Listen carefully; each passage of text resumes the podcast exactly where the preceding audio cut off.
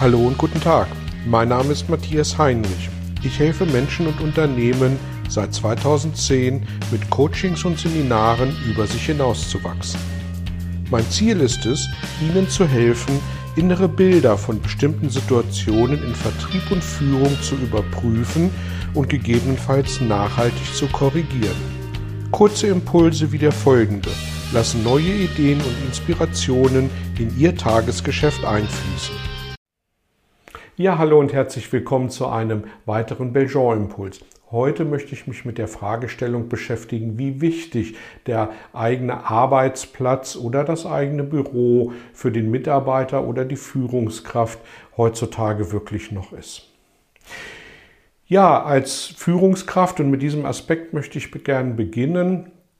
Als Führungskraft haben wir gerne unsere eigenen Büros. Es sind die Orte von Rückzug, es sind die Orte, um vertrauliche Mitarbeitergespräche zu führen, Kundengespräche, was auch immer, äh, um an Strategien zu arbeiten, um vielleicht einfach auch mal die Tür zuzumachen oder auch um seinen Rang als Führungskraft entsprechend nach außen zu dokumentieren. Ich war als Führungskraft häufig auch für unterschiedliche Standorte zuständig. Und dann ist es natürlich gut, wenn man an einem Standort ein eigenes Büro hat, was man auch dann zumachen kann. Aber tatsächlich können Sie nicht äh, aufgrund der Bürokosten heute an jedem Standort ein eigenes Büro haben, für den Sie möglicherweise als Führungskraft zuständig sind.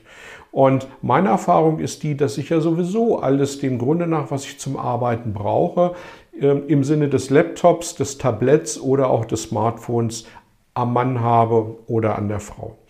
Und deswegen glaube ich, dass ähm, das eigene Büro für eine Führungskraft natürlich heute noch eine emotionale Bedeutung hat, aber lange nicht mehr die notwendige Bedeutung, die für die Arbeit notwendige Bedeutung, wie das vielleicht früher der Fall gewesen ist. Und die neuen Generationen Y und Z legen auf diese Dinge sowieso keinen Wert mehr. Und wenn ich für mehrere Standorte verantwortlich bin und auch dort vertrauliche Gespräche zu führen habe, dann gibt es immer noch die Möglichkeit, dass ich mich da in einen Besprechungsraum zurückziehen kann ähm, und entsprechend dann diese Gespräche führen kann.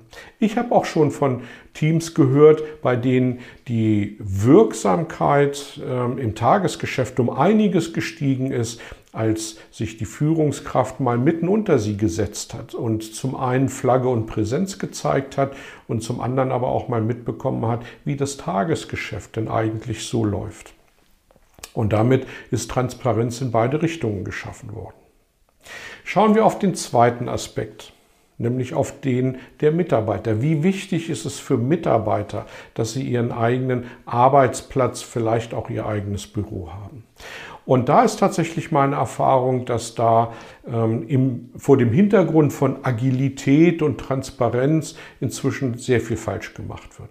Da werden ganze Bürostrukturen aufgelöst und ähm, man hat das Einzige, was einem noch zur Verfügung steht, ist ein, ist ein privater Container, wo man dann jeden Morgen an irgendeinen freien Arbeitsplatz äh, zu rollen hat. Und ich glaube tatsächlich, wenn die für Floating Offices notwendige Veränderungsbereitschaft bei wirklich allen Mitarbeitern so gegeben wäre, wie sich manche Führungskräfte das vorstellen, bisschen provokant von mir behauptet, dann wären sie nicht in der Sachbearbeitung unterwegs. Und deswegen möchte ich tatsächlich davor warnen, ähm, dass Führungskräfte einfach entscheiden, äh, dass sämtliche Strukturen in den Abteilungen platt gemacht werden und eben diese Containerlösungen dafür sorgen, dass die Menschen für sich das Gefühl haben, nicht mal mehr ihren eigenen Stuhl zu haben, äh, ihr Bild äh, oder ihre Blume auf den Schreibtisch stellen zu können, weil eben dem Grunde nach jeden Tag ein anderer Arbeitsplatz äh, für sie vorgesehen ist. Das ist natürlich gut, sich dann auch mal mit anderen Leuten im Team auszutauschen, mal andere Gesichter um sich herum zu haben. Aber tatsächlich ist an der Stelle, was Mitarbeiter angeht, meine Erfahrung die, dass das von vielen nicht gewünscht wird.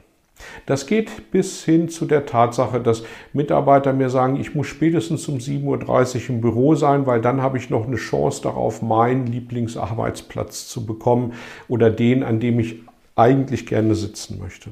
Und nichts gegen frühen Arbeitsbeginn, um Gottes Willen, keine Frage, aber die Motivation um 7.30 Uhr da sein zu müssen, damit ich noch den Arbeitsplatz kriege, die Räumlichkeit kriege, den Schreibtisch kriege, den ich vielleicht gern haben möchte. Ich finde, diese Motivation ist die falsche.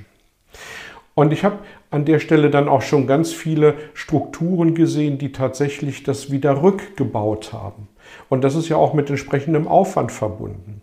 Und deswegen glaube ich, dass es eine gute Lösung an der Stelle ist, wenn man nicht einfach äh, das äh, Kind mit dem Bade ausgießt und die Mitarbeiter vor vollendete Tatsachen stellt und setzt, sondern wenn man sie in einem Mitspracheprozess involviert und vielleicht auch mal mit einer halben Lösung daherkommt und sagt, so, also hier haben wir einen Teil ähm, an Office Space, das ist an Mitarbeiter, die fest ihren Arbeitsplatz haben möchten und da haben wir einen Teil an Office Space, der so vergeben wird, wie eben dann Mitarbeiter vielleicht auch aus dem Außendienst reinkommen und mit ihrem Rollcontainer einfach nur einen Tisch brauchen.